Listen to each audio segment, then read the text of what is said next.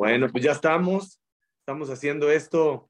Saludos a todos. El podcast de la máquina en vivo para que vean qué servicio.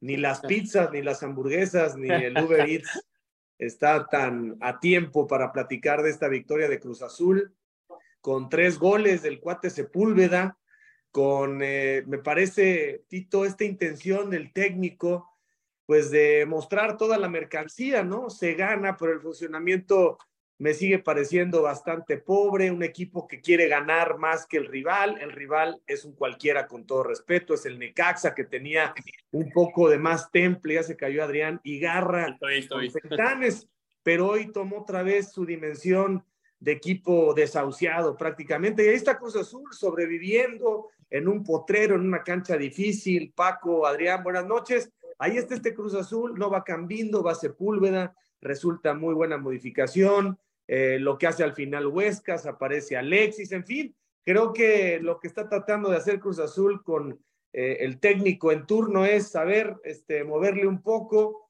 este, hubiera sido una vergüenza no poder ganarle a Necax, honestamente, ¿no? Este, bienvenida a las victorias, Tito, pero pues, estuviste en la transmisión con Peláez, con Javi Soli, y este, los escuchaba con atención no, no, no puede ser un justificante en la cancha, ni mucho menos, ¿no? Seguimos siendo un equipo muy corto. Este no es Cruz Azul, no tiene que ser este el Cruz Azul. ¿Cómo estás, Tito? ¿Cómo estás, eh, Javi, Paco, Adrián? Gran abrazo a, toda la gente. Sí, todavía estoy en, la cabina de, narración. Eh, de inicio me sorprendía, sobre todo el cambio de, Sepúlveda por Cambindo. Digo, no por el ingreso de Sepúlveda, sino porque Cambindo eh, lo venía haciendo bien, había levantado eh, el nivel, sí me sorprendió el cambio, em, pero bueno, eh, fue muy productivo para la máquina. La cancha desastrosa, no se podía jugar. el rival había empezado mejor que Cruz Azul, tuvo varios minutos, me parece, siendo superior. y Cruz Azul, conforme el paso del tiempo y sobre todo después del gol de Sepúlveda, que es un golazo, es un recurso impresionante del cuate para, para darnos el 1 a 0, eh, Cruz Azul se empieza a sentar mejor en la cancha y vivía sus mejores momentos cuando llega eh, el empate de Necaxa, ¿no? Esa mano o ese, ese brazo inocente de, Dita que, le daba el empate. El segundo tiempo no me pareció malo. Yo, yo creo que Cruz Azul ha tenido peores partidos que, que este. Eh, aunque bueno, ya sobre, sobre la marcha y cómo ha venido el equipo, creo que es, de, es de resaltar y de rescatar este tipo de, eh, de partidos, ¿no? En los cuales, eh, si bien el rival no era un rival de cuidado, pero era un rival que venía creciendo de la mano de Fentanes. Hoy, eh, digamos, en los primeros minutos me parece que, que dio muestras de eso. digamos, el factor cancha, que no era un factor menor, por supuesto. y, la dificultad, ¿no? También de tener que salir a conseguir puntos de visitante porque ya dejaste eh, ir muchos al inicio del torneo y hoy vas a, contrarreloj todo el tiempo. Entonces yo, yo sí rescato algunas cosas positivas de, la victoria. Eh, me gustaron, obviamente, algunas, algunas actuaciones individuales. Huescas me gustó. Me gustó lo de, lo de Moisés por momentos, ni hablar lo de Sepúlveda. Rivero también este, demostrando esa garra que, nos ha tenido acostumbrado por lo general eh, desde, desde su llegada a Cruz Azul. Eh, y sí, es, es, una victoria a fin de cuentas que, que, como pues todo aficionado queremos que sea de una mejor forma, queremos que sea con un funcionamiento mucho más pulido, queremos que sea, sí, llenándonos el ojo, pero a fin de cuentas una victoria por dos goles que hace rato que no se conseguía. ¿Cómo andan, ¿Cómo andan señores? Bueno, a mí me tocó transmitirlo para Estados Unidos eh, la primera parte creo que Necaxa arranca mejor, vimos lo mismo, Tito, eh, el cuadro de los rayos se asienta mejor en la cancha, más rápido en la cancha que Cruz Azul. Eh, y después viene esta jugada que no quiero decir que fue aislada porque creo que Cruz Azul paulatinamente fue carburando. Me tocó incluso narrar la primera parte y yo le decía al perro y a Félix Fernández que, que Cruz Azul empezaba a generar algo más de fútbol cuando viene ese balón largo para Nacho Rivero, la pelota no sale, saca el servicio, controla muy bien el balón, el cuate se pulga porque la pelota no era fácil de controlar y termina, y con ese campo, pues termina con esa, con esa chilena increíble, ¿no? Primer partido que arranca el cuate Sepúlveda y marca ese, ese golazo. Eh, de ahí en adelante, creo que Cruz Azul es dominador del partido. ¿eh? Creo, que, creo que incluso de manera injusta eh, viene, no injusta en cuanto a la marcación, porque era penal de Dita, un grave error de Dita. Es uno más de los errores defensivos del Cruz Azul en la campaña que les ha costado una anotación en contra. Pero creo que Cruz Azul, y lo estoy corroborando ahorita, la verdad es que no me había fijado en las estadísticas, ya saben que me fascina ver estadísticas, pero mi percepción era que de ahí en adelante Cruz Azul había dominado. Y el segundo tiempo lo domina Cruz Azul. Y en estadísticas está más que claro, eh, triplica prácticamente en remates eh, en, el segundo tiempo a la escuadra de los Rayos de Necaxa. A me parece que es una desatención increíble y después vienen las modificaciones y creo que sí compartimos el tema de los cambios. Por más de que Cruz Azul haya ganado, Antuna te había generado ese recorte con gran atajada de Gudiño. Eh, Antuna había rematado de cabeza. Eh, y, más allá de ese, luego vienen las modificaciones en donde metes a Alexis eh, Gutiérrez y metes al propio Castaño como volantes centrales. No tenías a Rotondi, sacaste a Antuna y sacaste a Moisés. No, Cruz Azul termina sacando el resultado creo que bien trabajado, con mucha determinación, de manera muy guerrera en el partido, a pesar de los pesares de la dirección técnica y de las carencias que hay a nivel, eh, eh, digamos, colectivo en el equipo, pero fue mejor que Necaxa y gana bien el partido 3 a 1. Yo, yo lo que, lo que, vaya, la gente que no vio el partido antes del 3 a 1, eh, hay la posibilidad del empate de jurado. Sí, efectivamente, en el segundo tiempo es más dominante Cruz Azul. Creo que lo desea más, creo que tiene un poco más claro el panorama. Pero después, eh, antes del gol, que es una conducción muy buena de Huescas, eh, hay esta sensación en el saque de manos y en estos 10 minutos de extensión que Cruz Azul otra vez genera eh, esta soltura, este acomodo muy malo de las líneas y entonces viene el Necaxa a generarte estas sensaciones ya eh, totalmente innecesarias. O sea, yo sí creo que, que el funcionamiento de Cruz Azul tiene que ser mucho mejor que lo que vimos hoy.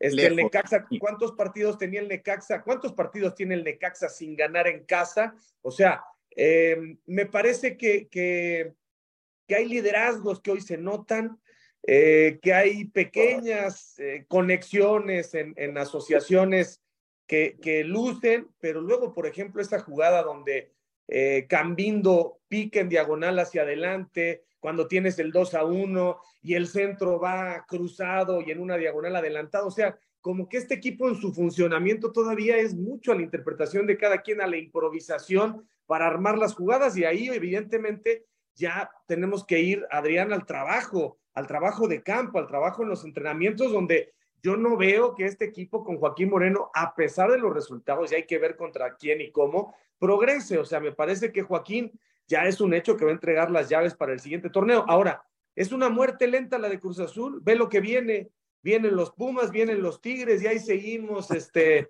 con el rosario en la mano, Adrián. Sí, ¿cómo estás, Javier, Tito, Paco? Sí, viene un calendario muy complicado yo creo que hoy hay una mejora de lo que se le vio contra el Atlético de San Luis, pero no es suficiente, ¿no? Para este Cruz Azul y no va a ser suficiente para lo que vendrá justamente partidos mucho más complicados. Simplemente el del próximo sábado contra los Pumas, ¿no? Que hoy le fue bastante bien contra Querétaro. Vi una leve mejora hoy en, cuanto a funcionamiento, en cuanto a posesión de balón, en cuanto a generación de jugadas. Eh, sorprende lo de, lo de Ángel Sepúlveda, ¿no? Que si bien ya se hablaba un poquito del tema de rotación por la media semana y que viene el partido del sábado contra los Pumas. Creo que hoy con esta actuación Ángel Sepúlveda va a ser muy difícil, ¿no? Que pueda soltar la titularidad, hace un hat-trick, está peleando inclusive por el liderato de goleo, ya lleva seis goles y está uno de los líderes, Charlie González y de Harold Preciado. Pero sí, es un, es un respiro para Cruz Azul que sigue muy lejos del play-in, está a tres unidades todavía pero por diferencia de goles se queda atrás y además con un partido extra conforme al que está en estos momentos en el lugar número 10. Así es que sigue luciendo un poquito lejano el play-in, pero es un respiro. Son dos victorias consecutivas que no se tenían desde marzo de este año, es decir, prácticamente siete meses sin ganar de manera consecutiva. y bueno, se termina consiguiendo este triunfo de tres goles por uno. Creo y, estoy con ustedes que el funcionamiento sigue quedando mucho a deber, pese a que mejora el equipo, sigue quedando muchísimo a deber. Y creo que pues, son las limitantes propias ¿no? que hay en estos momentos en la dirección técnica. A ver, un poquito de optimismo, ¿no? Por favor, ¿qué, qué, qué sucede? A ver, el resto de los partidos, los últimos tres se los quiero recordar, ¿eh? Es Bravos en casa, Bravos en casa. Las Chivas que andan eh, enfiestadas y con los problemas eh, que trae el rebaño y va a, a recibir al pueblo en casa. En casa. Yo estoy contigo, Paco, ¿eh? ¿eh? O sea, yo estoy contigo, yo estoy contigo. Un punto, optimismo, un punto optimismo, sí. En casa, un punto asumado Cruz Azul en casa y cuatro derrotas. A mí me generaría mayor optimismo si son de visitante, que es donde han sacado 10 de 11. En casa, Cruz Azul ha sido una lágrima en el torneo. Pero a ver, ¿no creen que en este momento tendría que caber un poquito, un poquito de optimismo? En este torneo ya sabemos, Javier tiene razón. Levanta. Eh, en esta estamos de acuerdo. Creo que falta, falta plantel, falta inversión con sentido, falta un mejor entrenador. Nadie dice que Cruz Azul va a entrar al play-in y entonces la va a romper. En fin, no. Yo lo que estoy diciendo es que tras dos victorias, tras una semana doble en donde vas perfecto y vas a enfrentar a Pumas el fin de semana, lo más que debes de tener es un, una pizca de optimismo. pero sí, sí, lo tenemos Adrián y yo, pero el chiste es no conformarnos, no conformarnos con tan poco, porque el San Luis y el Necaxa van a encontrar su lugar natural en este torneo este, van a estar muy, el San Luis se va a desplomar, estoy seguro que el San Luis se va a desplomar, Necaxa es un equipo, este, a mí me parece, el, el, el San Luis les apuesto si quieren otra cena que termina abajo del lugar. no, primero, primero paga la que debes. No, ahí está el 9, ahí está el 9 que llegó ahí está el 9 con tres goles. Entonces, directiva del Cruz Azul, escuchen a Javier Alarcón ya no traigan al 9 para la siguiente campaña porque ahí está el 9. Eso es lo que estás diciendo, Javier. ¿Sabes qué me gustaría? No, no, les gustaría ya de aquí en adelante a quemar las naves. ¿Por qué no juegan al mismo tiempo Cambindo y Sepúlveda? O sea, ya vámonos con un 4-4-2. O sea, ya es otra cosa diferente porque se te acaba el tiempo, porque esto es muy realito. A ver, esto que mencionaste, ¿ustedes creen que Cruz Azul tiene mejor funcionamiento que las Chivas enfiestadas? No. ¿Que Pumas? No. ¿Que Tigres? No. ¿Que León? Ahí a lo mejor un, quien vive. Este, y, y que Puebla, este, no, o sea, ¿sabes qué, Paco? No, no tengo optimismo, no tengo ni así de optimismo. Bueno, Javier, este Necaxa venía de golear a, Santos en Torreón. ya ah. no era el mismo, el mismo Necaxa del arranque, desde que llegó Fentanes. Es decir, tampoco es que fuera el flan de las primeras jornadas. Tito, ya se está cargando, ya, ya, ya estamos cargando a, Adrián de nuestro Adrián, bien, Adrián, ya, ya no, entendiste no, no. Cruz Azul, Ya te Cruz Azul tiene lo que del portero, te explicamos lo del portero con Paco al inicio del torneo, ya lo entendiste. No se conformen con tan poco, Tito, Paco. Ah, no, es que no, nos conformamos, Javi, pero, pero hay que empezar a, eh, así a ser un poquito optimistas porque el panorama hace 10 días atrás pintaba, pintaba muy sombrío, la verdad. Y hoy con estas dos victorias, tal vez sin jugar como eh, se desea, porque tampoco este equipo nos va a deslumbrar de la noche a la mañana. Va a ser progresivo, los, futbolistas tienen que tomar confianza. Hoy, hoy eh, a Cruz Azul le faltó a Rotondi, que, que venía haciendo las cosas bien. Moisés tuvo un buen partido, lo del cuate es para resaltar y estas, estas victorias muchas veces te dan ese plus anímico, ¿no? Yo creo que lo más importante para, para Cruz Azul hoy era reconfirmar esta levantada futbolística, no tanto, pero sí anímica que se había traído de San Luis. Hoy la tenía que ratificar y la ratificó, jugando bien, más o menos regular, aprovechando los momentos del partido, los errores pero por lo menos la capitalizó y hoy lo tiene con vida en el torneo, en este torneo que da tanta generosidad, que, que es tan generoso, hoy lo tiene con vida y eso no tenemos que aferrar a eso. Yo sé que no estamos para campeonar, que no estamos para pelearle a, los grandes equipos, no, pero mínimo déjennos poner contentos un par de semanas, estar ilusionados con algo. El tema es que, a ver, de los 18 puntos posibles, y ya veíamos quiénes son los rivales, para que Cruz Azul se meta al play-in, más o menos tiene que hacer 13 puntos. Está bravísimo, está muy bravo teniendo en cuenta a los rivales. Y, y ahí es por eso que yo estoy con Javier. No le va a alcanzar contra Tigres en el volcán, no le va a alcanzar tal vez contra estos Pumas que están jugando bien. Y a Cruz Azul le va siempre bien en el volcán. Para ganar esos 13 Agarra la estadística, le va bastante bien en el volcán a la máquina. A ver, les voy a hacer una pregunta. Pronóstico contra Pumas, de arranque, sé que me estoy adelantando, pero pronóstico contra Pumas. La verdad, empate. Tito. Gana Cruz Azul. Javier. Empate. Yo creo que gana Cruz Azul. Sinceramente les digo, creo que gana Cruz Azul. ¿Sí? Sí, sí, la verdad que sí. Yo vi a unos eh, Pumas contra el América, sé que son planteles y momentos completamente diferentes, pero lo vi con incertidumbre, Javier. Lo vi, lo vi medroso incluso al turco Mohamed cuando se le lesiona Caicedo y hace la modificación. O sea, no lo veo tan, tan potente como el 4-0 podría indicar hoy en el Olímpico Universitario. Vaya, yo, yo no quisiera eh, eh, decir hoy que por dos victorias hay que, hay que felicitar eh, a los jugadores porque han tenido una pésima campaña, terrible campaña. Cruz Azul marcha en la posición número 14 de la clasificación y falta que haya por ahí alguna combinación con algunos equipos que todavía tienen partidos pendientes que podrían lanzar al Cruz Azul todavía más abajo o hacer más difícil el play-in. Para nada. Pero creo que el esfuerzo que han mostrado en estos 180 minutos y finalmente las cosas se le han dado al Cruz Azul con un error muy grave de un penal en una cancha complicada, no por el rival, sino por el estado de la cancha y termina ganando 3 a 1. O sea, creo que si no es este el momento en el que uno muestra un poquito de optimismo, Javier, no estoy hablando, no, poquito de optimismo, pero caray, yo, arrancamos yo te, yo, diciendo es que Cruz Azul mal, mal, mal, mal.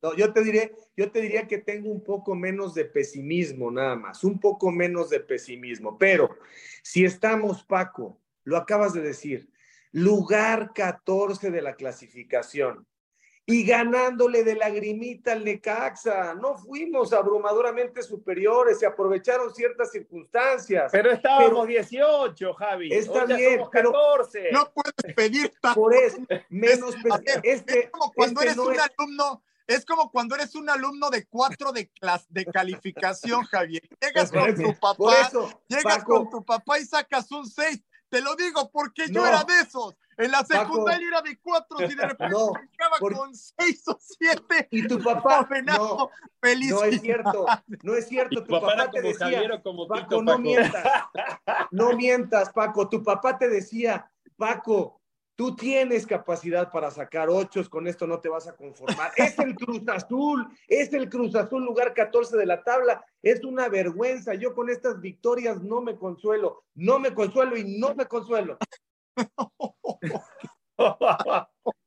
o sea, estoy, estoy de acuerdo, pues, estoy de acuerdo. No hay que conformarse con esta campaña tan mediocre del Cruz Azul, pero sí creo que hay una esperanza para el play-in. Ustedes dos dicen que no, Tito, y Villa, Tito Villa y yo decimos que sí. Si quieren doble y nada en la cena, ¿eh?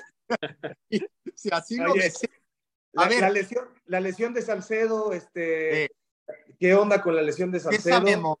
Lleva, lleva varios partidos saliendo eh, por temas musculares. Es la segunda vez en el torneo que sale en el primer tiempo. La primera fue contra Monterrey ahora en este, en el primer tiempo, pero ya lleva, según cuatro partidos en los cuales sale con problemas musculares. Ha estado sufriendo en ese tema, afortunadamente siempre le ha dado para arrancar. No sé si pueda recuperarse y en tres días estar contra Pumas. Yo lo que supe es que hubo un partido en el cual empezó a sentir ahí molestias, sale, pero sobre todo por precaución para estar al 100% en el partido contra el América, pero sí acarrea de varias semanas atrás el tema de la lesión. Ahora, si el sábado arranca Rafa Guerrero y se queda en la banca Carlos Salcedo, creo que nadie dice nada, ¿no? Y nadie se echa a llorar, porque Rafa Guerrero, cada que ha estado entrando, la verdad es que lo ha hecho muy hoy bien. Lo y hoy, hoy lo hizo, hizo excelente, y contra Monterrey lo hizo excelente, y cada partido entra y lo hace muy bien, así es que está sufriendo con temas musculares Carlos Salcedo, tendrá la fecha FIFA para recuperarse, pero yo, si el sábado arranca Rafa Guerrero, lo veo excelente.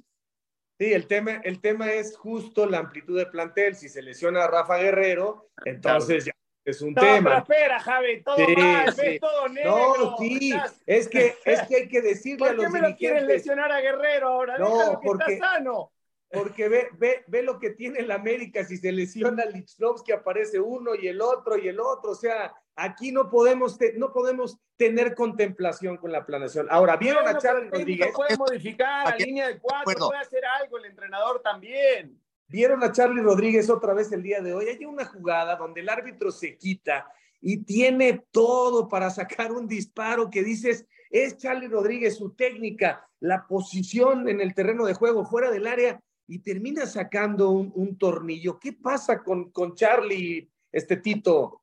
No, evidentemente no está en, su nivel. Ya hemos hablado del tema de la dinámica de Charlie, eh, hemos hablado del tema de la posición en la que, está jugando, ¿no? No es lo mismo eh, abocarse a, situaciones ofensivas que tener ese compromiso también para, para marcar el desgaste que te da esa misma posición. Eh, pero sí, sí, sí, yo, yo realmente lo veo a un futbolista así, muy pensante, muy claro con la pelota, pero lento en el fútbol de hoy se necesita dinámica. Eso es lo que yo veo y es lo que preocupa de un futbolista como Charlie, porque Cruz Azul tampoco se puede dar el lujo de dejarlo afuera porque no tiene, no tiene a tantos futbolistas con esa capacidad.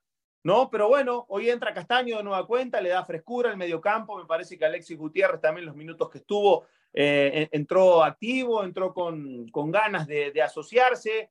Em, y, bueno, Moreno le tendrá que mover hasta que encuentre ese funcionamiento pulido, ¿no? Hasta que los futbolistas em, se vean cómodos en, la cancha, se sientan en sintonía, se saquen provecho cuando se asocian.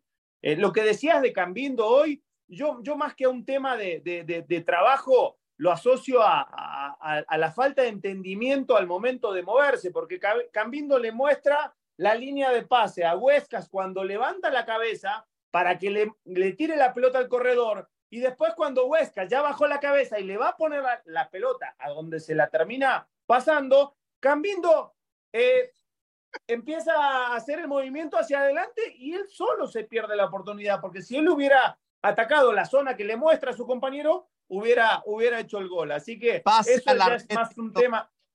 Pase a la red, era un pase para Cambindo. Pero esto es puro trabajo en la semana, ¿están de acuerdo? No, no, no es trabajo en la semana, eso es entendimiento entre futbolistas, Adrián. El trabajo en la semana se, da para que Huescas llegue ahí y el centro delantero llegue a dar la referencia, pero no le puedes exigir al técnico que, que también que coordine los movimientos entre dos futbolistas, pase y... Es como si, si le reclamamos nosotros en la liga, en la liga de medios a Moy que, que, que te la tiren a donde uno se mueve, no.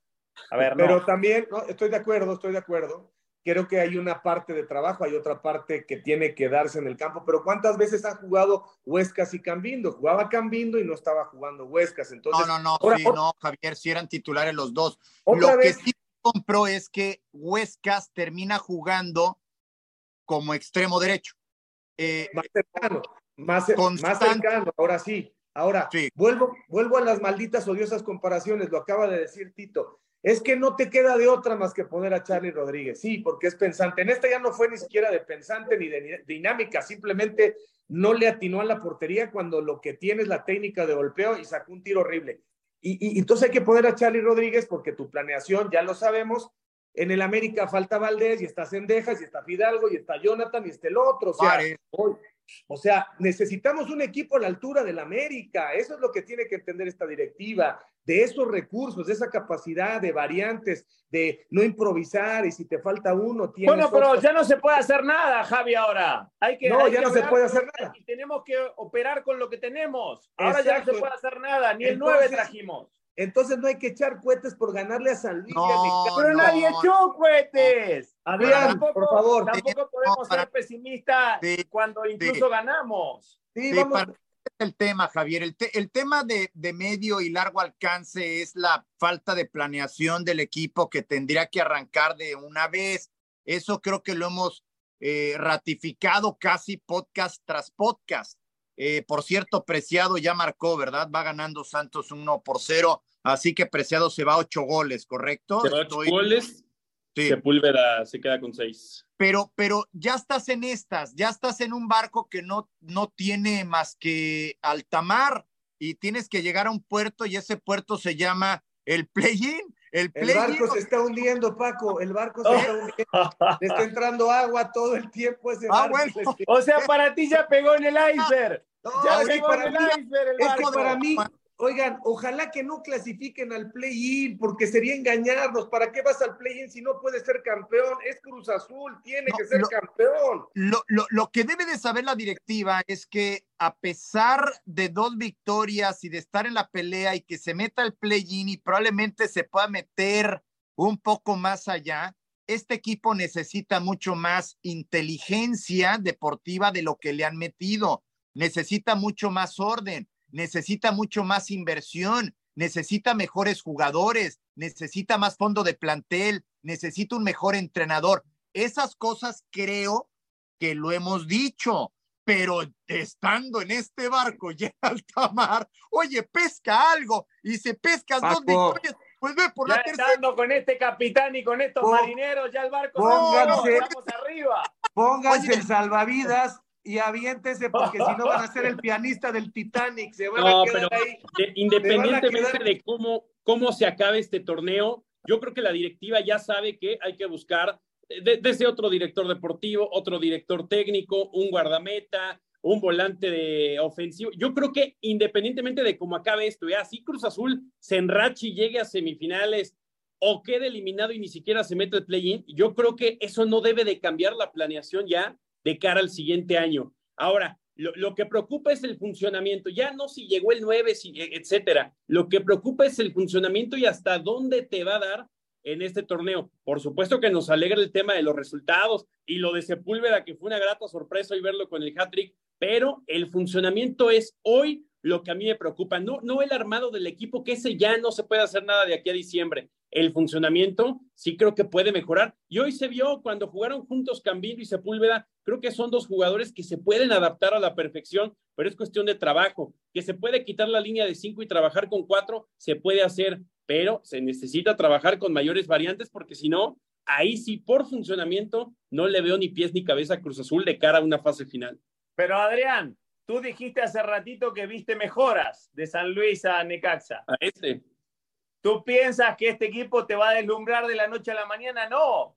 La mejora va a llegar conforme también a la confianza que vayan agarrando los muchachos, a los resultados que se puedan ir dando, para ver una mejor versión. Obviamente que hay trabajo por hacer, pero tampoco esperemos que de la noche a la mañana Cruz Azul sea un vendaval y se lleve a todo el mundo por delante. No, eso no, va a suceder. No, Tito, pero contra América vimos un planteamiento y una ejecución bastante buena. ¿Qué versión de Cruz Azul vamos a ver de dos semanas a dos semanas? Contra América y contra Monterrey fue bastante razonable el funcionamiento. Y hoy otra vez viene a la baja independientemente del resultado. ¿Eso no te pareció contra el América un muy buen planteamiento y buena la ejecución?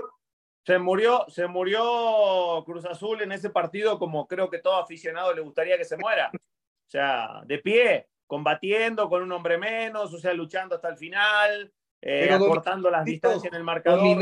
Dominando en lo que se puede medir por largos ratos al América. No solamente el tema del gesto, de. Pero entonces, me estás diciendo, entonces, a ver, porque te me contradices, porque me dijiste, no, estamos para, para pelear contra el América, porque América tiene eh, eh, tiene un fondo de plantel que cualquiera que le falta, pero, pero me estás diciendo que le competimos bien al América y que le pudimos que, y que en, su en cierto momento lo superamos.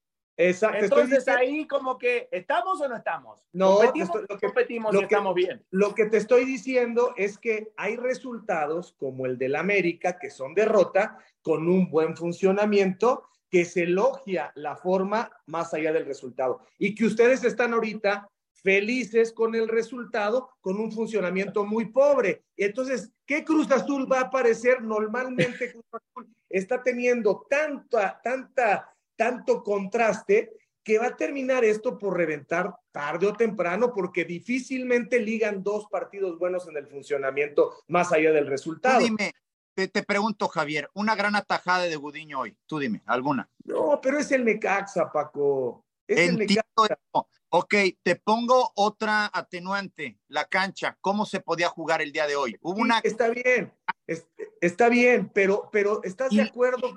¿Estás de acuerdo que... ¿estás de no, es, no lo que uno quisiera, Javier, por supuesto que no. Yo quisiera ver más partidos del Cruz Azul como contra el América, con resultados como contra el San Luis o el Necaxa. Evidentemente eso es lo que yo quiero ver y que toda la afición del Cruz Azul quisiera ver, pero, pero pienso que este Cruz Azul, sin poder hacer más en la planeación, ya se me apagó la luz, ahora la prendo. Creo que deberíamos de, el agua, Paco. un poquito. La voy a prender, espérenme. Ahí viene el agua. Es parte del iceberg ahí que, que llegó a Paco. Sí, Paco, parece que está en su camarote ahí en el. Ahí está ya. Estoy acá en Univisión y créanme que es un congelador increíble acá en, en tierras de la Florida. Oye, me dice Oscar Guevara, es apenas el segundo triplete en liga que tiene en los más recientes 10 años un jugador del Cruz Azul. El otro fue el Piojo Alvarado contra Pumas. ¿Se acuerdan aquel partido contra Pumas que el Piojo marca? Y el último que marcó cuatro goles, me dice Oscar Guevara, lo tenemos ahí y es el Tito Villa, justamente. Contra el San Luis. Correcto, contra el San Luis. Gracias, Oscar. Fuerte abrazo. Eh, bueno, entonces, para, para, ya, fíjate nada más, Tito, les voy a hacer otra. A ver. ¿Cómo queda Cruz Azul Pumas, Adrián? Empate. ok, te voy a preguntar el sábado, te voy a preguntar el sábado y te voy a, te voy a sentir más ilusionado. A Javier no le pregunto porque es más, es más frío y va a mantener su, su empate, pero ya lo verás celebrando en la cancha del Estadio Azteca, que ahí va a estar Javier. Ahí te va, Paco. 3-3, Javier. 3-3 Cruz Azul esta semana. La prueba de fuego para Cruz Azul son los Pumas. Ahí vamos a ver si es en serio que están levantando y que están para meterse un play-in o, qué va a pasar, porque yo veo Pumas como un buen parámetro de fase final. Ahí vamos a ver para qué está Cruz Azul. Y sobre todo en casa, ¿eh? donde hemos sido una lágrima. Bueno, pues nos estamos despidiendo gracias a Firma, que es el patrocinador de este podcast Contra Viento y Marea, la firma de los campeones, eh, que entiendo están reservando para un mejor momento. Me parece muy estratégico el tema del uniforme alternativo, que está precioso. No nos quieren enseñar exactamente el uniforme, pero ¿era octubre? ¿Sigue siendo octubre o qué onda? No, justo pregunté porque la gente quiere ya la playera alternativa, les hemos prometido que es la mejor me dicen que se iría ya la presentación hasta 2024, es decir, ya hasta el siguiente semestre. Desconozco los temas exactamente, pero creo que va por ahí, Javier, reservarse un poquito, un mejor momento, ¿no? Deportivo, el hecho de poder saltar una playera tan bonita, ¿o no, mitito?